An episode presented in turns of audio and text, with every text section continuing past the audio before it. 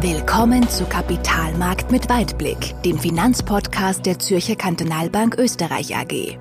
Wir sprechen über Themen, die Anleger bewegen, über das aktuelle Geschehen an den Finanzmärkten und der Weltwirtschaft und wie wir dieses einordnen und bewerten. Und hier sind Ihre Gastgeber, Hermann Wonnebauer und Christian Nemeth. Liebe Zuhörerinnen, liebe Zuhörer, willkommen bei unserem neuen Podcast von der Zürcher Kantonalbank Österreich AG.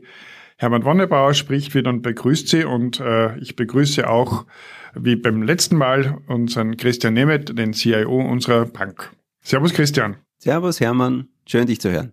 Ebenfalls, Christian. Heute haben wir einen, ein interessantes Thema uns vorgenommen. Und zwar ist es äh, so, dass viele unserer Kunden uns fragen, wie wir unsere Vermögensverwaltung, Klammer auf, so erfolgreich, Klammer zu, immer wieder machen. Und äh, wir erklären dann, dass wir sehr viel mit Investmentfonds arbeiten und äh, da kommt immer die Frage, warum macht ihr eigentlich Investmentfonds? Warum macht ihr das nicht mit Einzeltitel? Und diese Frage möchte ich jetzt gleich einmal an dich weitergeben, den Vater aller Fonds sozusagen, und einmal schauen, wie ist deine Meinung da dazu?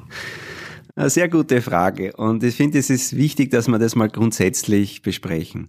Generell, keine Strategie ist für alles immer am besten geeignet. Und jetzt muss ich mal überlegen, was möchte ich erreichen, wie schaut mein Portfolio aus und welche Instrumente sind dann am zielführendsten.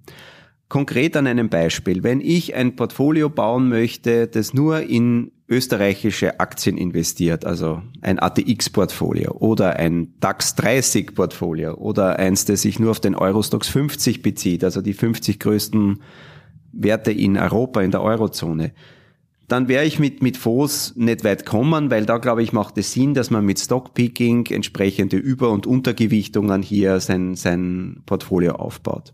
Aber das ist nicht das, was für die langfristige Veranlagung wirklich zielführend ist, weil die Diversifikation, die breite Streuung habe ich damit nicht erreicht. Und wir empfehlen unseren, unseren Anlegern, möglichst international breit gestreut, nach Möglichkeit auch über mehrere Anlageklassen und Anlagekategorien gestreut zu investieren. Und das bedeutet, dass ich dann in so einem Portfolio europäische Aktien, amerikanische, welche aus Asien und den Emerging Markets dabei habe, dass ich auch auf der Anleihenseite, wenn ich welche im Portfolio halten möchte, nicht nur in Staatsanleihen investiert bin, sondern eben auch Corporates, also Unternehmensanleihen, vielleicht auch Wandleranleihen oder etwas aus dem High-Yield-Bereich mit dazu nehme. Und deswegen, je breiter ein, ein Portfolio gefasst ist, desto sinnvoller ist es, mit Fonds es umzusetzen, weil alles andere von der Diversifikation, von den Einzeltitelrisiken nicht, nicht zu managen, nicht zu verwalten ist. Und ich glaube auch, dass es kaum einen Anbieter, selbst von den ganz großen Gesellschaften, die international unterwegs sind, jemanden gibt, der in allen Anlageregionen, in allen Anlageklassen dieselbe Expertise hat, dass er dort überall mit Einzeltitelmanagement erfolgreich sein kann. Und da können wir uns der besten Expertise, die es global gibt, bedienen. Wir sind da ganz offen und suchen uns den jeweiligen Anlagestil, das jeweilige Management dort aus, wo wir glauben, dass es am zielführendsten ist. Und das ist der Vorteil von einem Fondsportfolio. Sehr gut. Jetzt hast du von Vorteil von einem Fondsportfolio gesprochen. Äh, es gibt natürlich auch immer wieder Fragen äh, zu diesem System. Und zwar zu Nachteilen. Und einer der Nachteile, der hier immer wieder mal erwähnt wird, sind natürlich die Kosten. Ein, ein Fondsmanagement ist natürlich teurer als Einzeltitelmanagement. Man muss ja auch äh, die Fondsmanager natürlich bezahlen. Wie würdest du das sehen in dem Zusammenhang? Also wir brauchen gar nicht drum herum reden. Es gibt eine gewisse zusätzliche Kostenbelastung. Das ist ganz klar. Aber die Frage ist ja auch, wie viel muss ich dafür bezahlen? Und man kann diese Mehrkosten auch versuchen, sehr niedrig zu halten. Das ist auch das, was wir tun. Wie geht es? Auf der einen Seite setze ich kostengünstige institutionelle Anteilsklassen ein. Das ist eine Anteilsklasse von einem Fonds, die dem normalen Investor normalerweise gar nicht äh, zur Verfügung steht. Das heißt, hier gibt es sehr hohe Minimum-Investmentsummen. Also in vielen Bereichen kann das mehrere Millionen Euro sein. Das ist für den klassischen Privatanleger kaum erschwinglich. Dadurch bekommen wir aber die Kostenbelastung auch für diese Fonds deutlich nach unten. Ich kann zweitens in gewissen Anteilsklassen, wo wir glauben, dass es nicht so sinnvoll ist, jetzt wirklich auf aktives Management äh, zu setzen, beispielsweise Euro-Staatsanleihen, sehr enger Markt, da ist es schwierig, eine Outperformance zu erzielen. Da kann ich auf ETFs ausweisen, die nochmal kostengünstiger sind. Und Drittens muss man auch aufpassen, wenn man immer die Kosten vergleicht. Auch bei den Einzeltiteln entfallen fallen Kosten an und die werden nicht immer alle so transparent dargestellt wie bei den Investmentfonds. Also beispielsweise, wenn ich hier häufiger Umschichtungen mache, den Bid-Ask-Spread, also den Kursunterschied zwischen Kauf- und Verkaufskurs, den finden Sie nie in einem, in einem äh, Fondsprospekt irgendwo drin an die Kunden, ja. Und das ist das Problem, ja. Und, und Deswegen ähm, muss man immer aufpassen, ähm, man darf nicht Äpfel mit Birnen vergleichen, man darf nicht wegdiskutieren, dass es eine Mehrkostenbelastung gibt, aber unterm Strich ist sie nicht so hoch. Und auf der anderen Seite muss ich dagegen halten, was bekomme ich dafür? Ich bekomme ein ruhigeres Portfolio, die Volatilität eines Fondsportfolios wird immer niedriger sein als wie ein reines Einzeltitelmandat. Wenn wir uns das anschauen, sprechen wir eher von 10 bis 20 Prozent niedriger Volatilität. Wir vermeiden Klumpenrisiken damit und wir können auch die taktische Asset Allocation, also das Anpassen der Portfoliostruktur, wesentlich effizienter und passgenauer machen. Und letztendlich zusammengefasst ist es so wie bestes Angebot gegen billigstes Angebot. Und wenn man so eine Analogie vielleicht machen möchte, ist, wenn du, Hermann, vielleicht mal zum, zum Arzt gehst, dann wirst du auch den besten Arzt und nicht den günstigsten. Und ich glaube, bei der finanziellen Gesundheit sollte man auch nicht sparen und man sollte sich da auch das beste Angebot und nicht das billigste nehmen. Das war jetzt ein guter Vergleich. Ich werde also auch in Zukunft schauen, den, den, den besten Arzt auszusuchen. Und du hast recht, äh, hier ist äh, das Maximum immer auch äh, das Wichtigste, weil Gesundheit und die finanzielle Gesundheit kann man wirklich zum Teil auch sehr gut vergleichen. Also nicht nur auf die Kosten schauen, habe ich jetzt mal mitgenommen. Es ist ja auch so, dass äh, äh wir mit sehr viel Stolz jetzt zurückblicken können auf die letzten paar Tage. Wir haben für wir haben sieben Preise bekommen für unsere Fonds, die wir verwalten, äh, für unsere Kunden. Das war, hat uns sehr gefreut. Und äh, das waren in dem Fall Dachfonds, also sind Konstruktionen, wo wir fremde Fonds aussuchen. Und jetzt würde mich interessieren und sicherlich auch unsere Zuhörerinnen und Zuhörer, wie findet ihr diese besten Top-Fonds der Welt heraus, die, die wir dann für unsere Kunden im Asset Management verwenden? Also da geht es ein bisschen um unseren Anlageprozess und unsere Anlagephilosophie. Und Eingangs möchte ich schon sagen, also es wird oft immer so ein bisschen unterstellt, dieses Fondsmanagement mit Investmentfonds, Dachfonds, das ist ein bisschen so, ja, so zweite Klasse Management. Ja, nimmt man ein paar Fonds, ähm, das hat man schnell zusammengesucht und dann, dann läuft es schon. Wenn man sich aber anschaut, wie groß mittlerweile das Spektrum ist, es gibt mindestens so viele Fonds wie Einzelwerte, ähm, dann ist die Auswahl hier ähm, gar nicht so einfach zu treffen. Was wir machen ist, wir versuchen bestmöglich abzuschätzen, wie gut passt der jeweilige Baustein in unser Gesamtportfolio. Und da gibt's unterschiedliche Methoden, die man da äh, verwenden kann.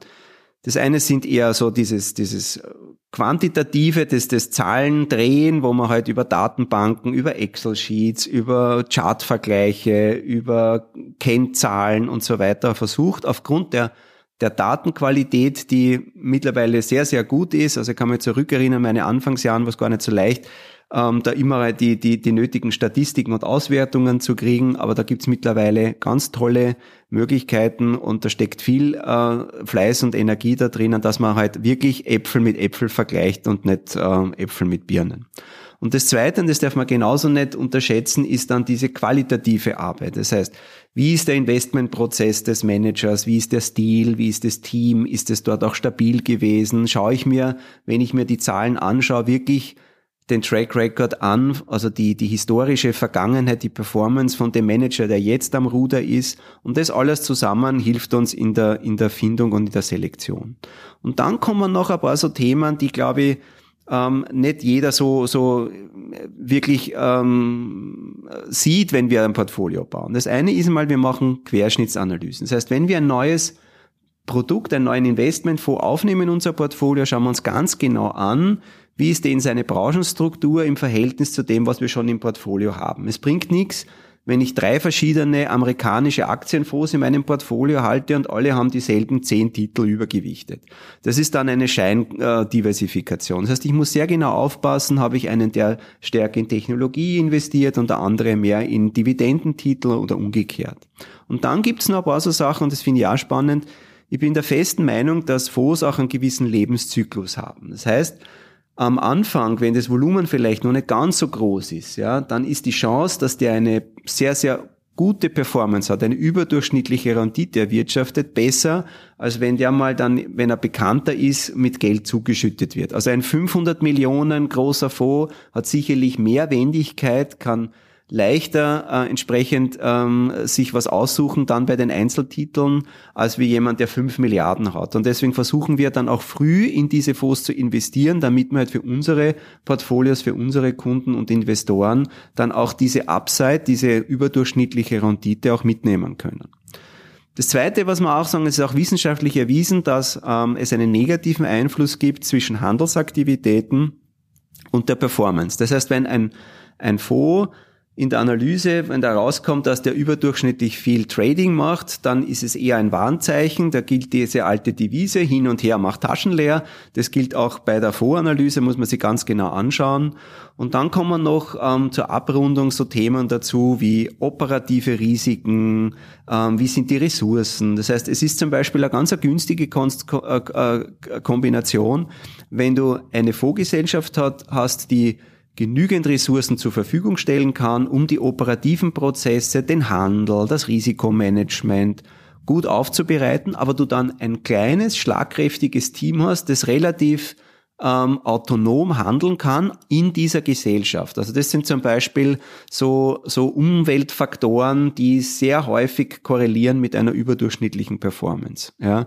Und das sind dann alles so ähm, Erfahrungswerte, vieles auch äh, basierend auf, auf wissenschaftlichen Untersuchungen, wo man Analysen äh, gemacht hat und wo man entsprechendes nachlesen kann und das zusammen verpackt in eine gute Portfoliokonstruktion macht halt dann langfristig dann den Erfolg aus. Und das ist das, was wir versuchen, jeden Tag.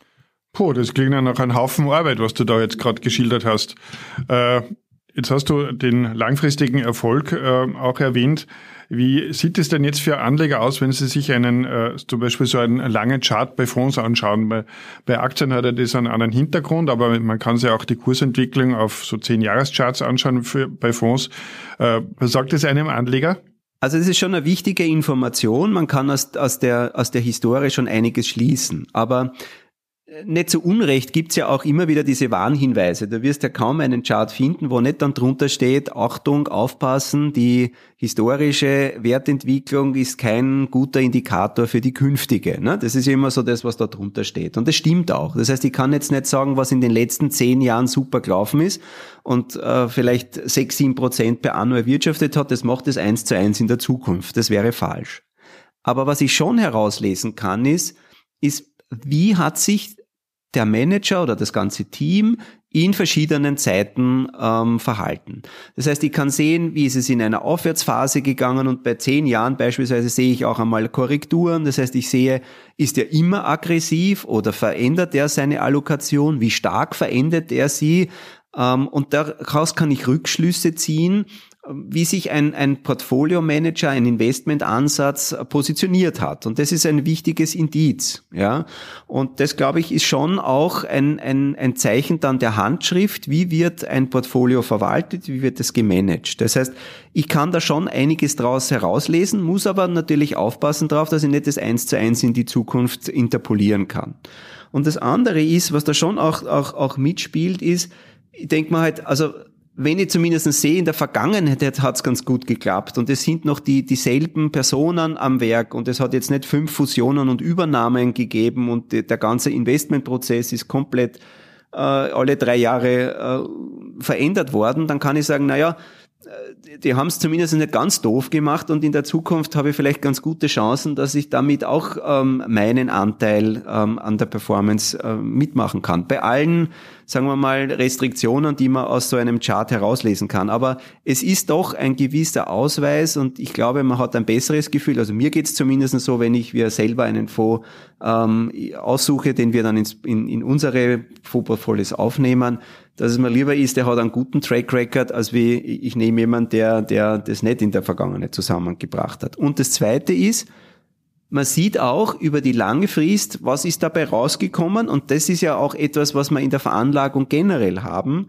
Das ist ja eher Marathon als 100 Meter Lauf, ja, also Langdistanz gegen Sprint, weil wir jeden Tag versuchen müssen, halt diese Risikoprämien am Markt ähm, zu vereinnahmen und das geht halt nur, wenn ich über lange, lange Zeit halt entsprechend hier ähm, am Markt investiert bin, der Strategie festhalte und dann versuche hier, hier das Vermögen zu vermehren. Und das sehe ich dann auch abgebildet dann in der langfristigen Performance-Entwicklung. Was dann in einem kurzfristigen Fenster ist, mal drei Monate, sechs Monate, das kann immer wieder davon abweichen, aber in the long run sieht man halt schon, ähm, was ganz gut funktioniert hat und was, was die Leute da so ähm, getrieben haben in dem Portfolio.